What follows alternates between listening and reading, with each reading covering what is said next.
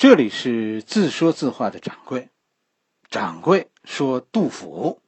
今天咱们讲的是丹青隐的大结局。但看古来圣明下。最近这几天播的不是那么太勤，是吧？因为呃嗓子不太好，大家可能将就着听，是吧？有一点哑，勉强能播，但是声音不是太好。上一回呢，其实咱们在讲述这首诗的时候呢，表达了一些对这首诗的不同的翻译。确实，我跟你说，我小时候啊，这首诗，我家的长辈就是这么给我讲的。据我所知，其实过去的教育啊就是这样，反而倒是我们这一代人，他们我们这一代人爷爷那一代，啊，我们的爷爷那一代人是没有所谓的标准答案。我们总抨击科举制，但是其实我们现在的很多东西，因为有标准答案，比科举对人的毒害更大。至少你解放前，咱们说这首诗，我的爷爷这一辈人，他们解读的就跟今天的咱们解读的不同。问题是什么呢？问题是科举考试的时候允许你有多个讲法，但是今天。你拿我这个答案考试，你不一定拿得到分哦。所以，大家可以拿我这个说法去和你的老师探讨，但是千万别和老师争执。其实，据我知道，很多老师啊，其实也有自己的说法，但除了标准答案，又能给你讲什么呢？历史本身就是一个应该让学生去写论文的。历史是不应该考卷子的。至于说这个解释哪个对，其实你自己去判断吧，是吧？如果你觉得我说的这个对，那请为我鼓掌，是吧？为不同的声音鼓掌。下面这一句，呃，争议很大。哎，杜甫在在《丹青引》下面这一句当中说：“说弟子韩干早入仕，亦能画马穷书下。”干为化肉不化骨，人使滑流气凋丧。这里提到的是曹霸的学生韩干。实际上，韩干这个人的名气呀非常非常大。杜甫是为了烘托曹霸而故意贬低当时一个非常有名的画家韩干。韩干的画现在是有流传的。韩干的画现在被收藏在台北故宫博物院。实际上，我跟你说，当年啊，当年故宫的展品啊，现在留在咱北京的那些是当年没看上的。真正的好东西都被呃国民党搬到台北去了。谁往家搬东西的时候不是先搬好的呀？是吧？韩干的几幅画都被收藏在台北故宫博物馆，都是非常非常有价值的画作。但是这里说，韩干入世很早。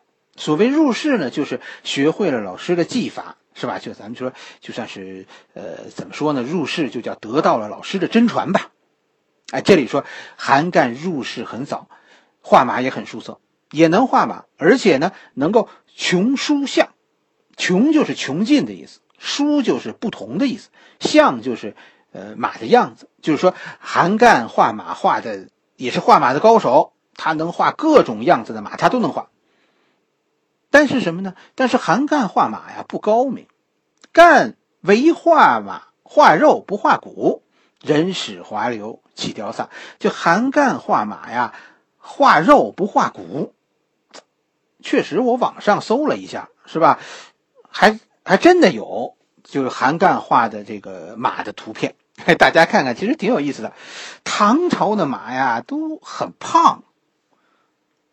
其实看着像牛，是不是因为这个？这个杜甫说说画肉不画骨，是吧？我不是画家，所以我不知道这个事儿。这个可能是当时的画风。这句话呢，其实画肉不画骨，我觉得跟跟胖瘦没有关系。画肉不画骨呢，是说画的东西里啊没有内容，是说韩干和画呢有形，但是没有马的那种气质。哎，就是下面这一句，评价就是“人使滑流，气凋丧”，就说就是我刚才说的，人使就是一定要坚持画的话，就是说，呃，那一匹马让他画出来就没有了魂魄，这就叫气凋丧。这一段，咱们听着似乎很突兀，是吧？咱不是讲讲曹霸吗？讲的挺热闹的，画马的正，怎么忽然讲起他的徒弟来了呢？是吧？而且这个画正说到节骨眼上啊，这后来怎么着了？为什么不说了呢？其实你要是一直都能看懂这首诗，你现在其实心里啊有一个很特别的想法，就你一定想知道曹霸的画到底好在哪儿，因为我们眼前没有这幅画。那么多画家，为什么唯独曹霸的画让皇帝偏爱呢？咱们讲诗是分开讲的，不是连续的，所以你的思想中断了。如果你不中断，这句话其实是是写在节骨眼上的，就是就是因为你看不见画，而希望呢，希望杜甫告诉你，曹霸的画，曹霸画的马到底好在哪儿。于是杜甫给你举了个例子，曹霸的弟子韩干，哎，他的作品其实很多，大家很喜欢，你见过吧？哎，杜甫就是通过褒贬韩干。说说曹霸的画如何好？到底好在哪？韩干的画看来当时比曹霸的多得多。将军画扇盖有神，必逢佳事亦写真。哎，杜甫紧接着给你讲说了曹霸的画，咱不说杜曹霸的画好吗？那么曹霸的画值钱，值钱在什么地方呢？一个是将军画扇盖有神，杜甫很谦虚。杜甫并没有拿自己当当专家，是吧？杜甫也说自己不太懂画。杜甫说：“说将军这个画画的好，应该是画出了事物的神采吧？就是为什么皇帝唐玄宗喜欢曹霸呢？是吧？曹霸那是那是书画大家，因为唐玄宗喜欢曹霸的画所体现出来的神采，这叫将军画善盖有神。这是第一句。”将军画扇盖有神，当然，这是这是为什么画的好？还有第二句，为什么值钱呢？必逢佳事一写真，只有遇到所谓的佳事好佳事，是吧？哎，他才给人家作画呢。什么意思？这画值钱也是因为作品少，遇到佳事才给画，所以这个问题，这个问题就不好解决了。什么问题呢？杜甫下边说：“寄今漂泊干戈际，履貌寻常行路人。”但是你这个画法，你遇到家事，啊，才有钱赚。可是，在如今这个能人漂泊、四下都是战乱的时代，到处都是俗人，是吧？都是普通人，哪有家事啊？是吧？你一个抱定这样一种信念的人，只画家事，只给家事画画的人，会是什么样的命运呢？途穷反遭俗眼白，世上未有如公平。但看古来圣明下，终日砍懒缠其身。这几句还用我解释吗？这是很纯很纯的牢骚啊，不算是一种好心态。杜甫的这个人的心态，其实我不喜欢，就是以贵族自居，但是又干不出贵族的事儿。关键是那是一个贵族时代，但已经不是你这波贵族的时代了。你这波贵族啊，那都是过去的了。所以，途穷，途穷是指人生遭到难处的时候，没路走的时候，没路走的时候遭到你认为俗人的白眼，哎，就是就是没有过得比别人好呗。可是，大家想过吗？你凭什么比你所谓的普通人过得好呢？就因为你高贵吗？高贵难道已经不是一种被时代抛弃的陋习吗？杜甫其实是很明白的，因为他说了，是吧？但看古来圣明下，终日侃懒谈其身。一个贵族，你要是要脸儿，你就得受穷，这是真理。杜甫的这些写给曹霸的话，其实是很有意味的，都是话里有话。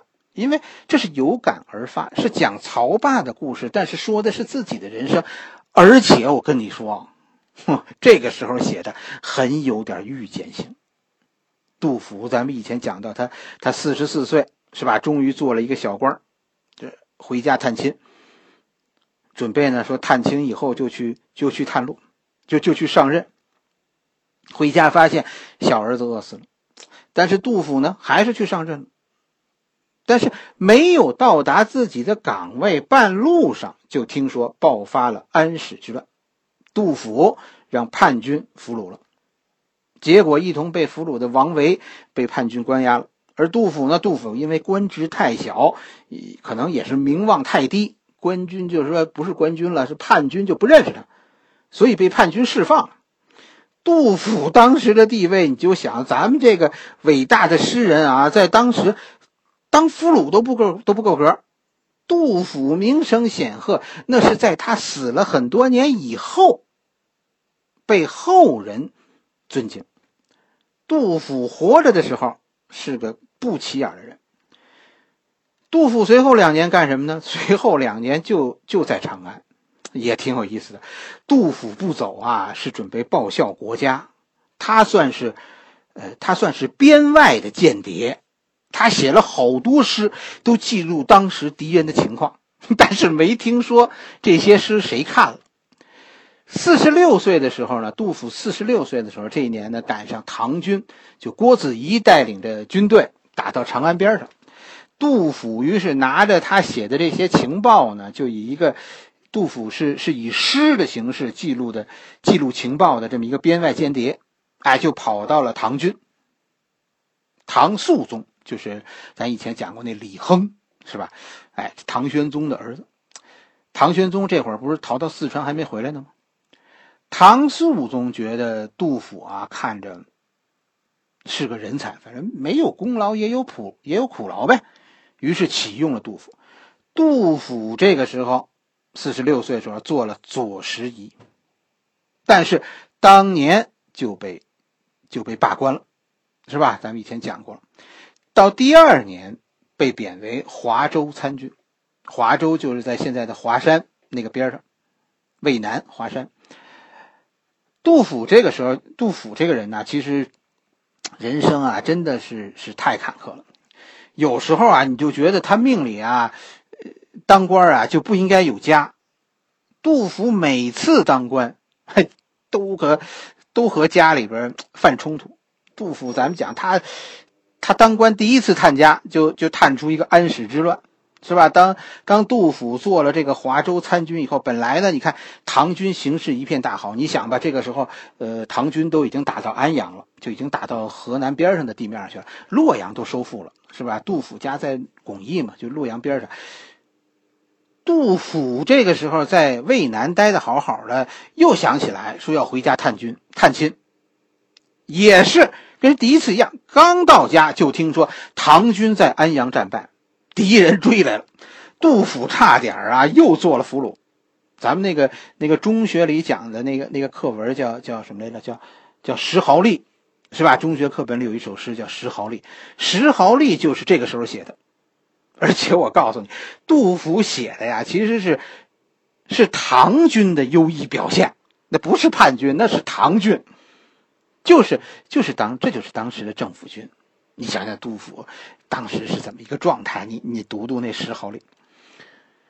杜甫回到了华州，但是据说呢，他看不惯军阀们的作风，后来干脆就不干了。随后呢，杜甫去四川，投奔了自己的一个粉丝严武。严武这个人在历史上也是很有名的一个人物，是吧？他当时他是他是和唐肃宗走得很近的。他是唐肃宗的班底儿，而且这个人呢，在中国历史上啊是是有大功的。他曾经大破吐蕃，是吧？而且在四川呢几次扭转大局。哎，咱们以前讲过，是吧？只要中原闹事，四川必乱。四川最后没有脱离中国，在唐朝的时候没有脱离中国，就是因为这个严武，四川没有乱。杜甫就是去投奔严武的，先是到四川。先是到成都，哎，成都那不，呃，就是这个时期建的杜甫草堂嘛，那个古迹现在还在。大家要是要是去成都的话，必须去看看啊。实际上呢，咱们说这个时候杜甫四十八岁，四十八岁的杜甫举家迁往四川，以后呢，实际上是靠严武照顾。严武算是算是杜甫的粉丝，也算是知音吧。但是这个时期啊，严武这个人不安定，不是说别的，严武这个人一生是三镇蜀地。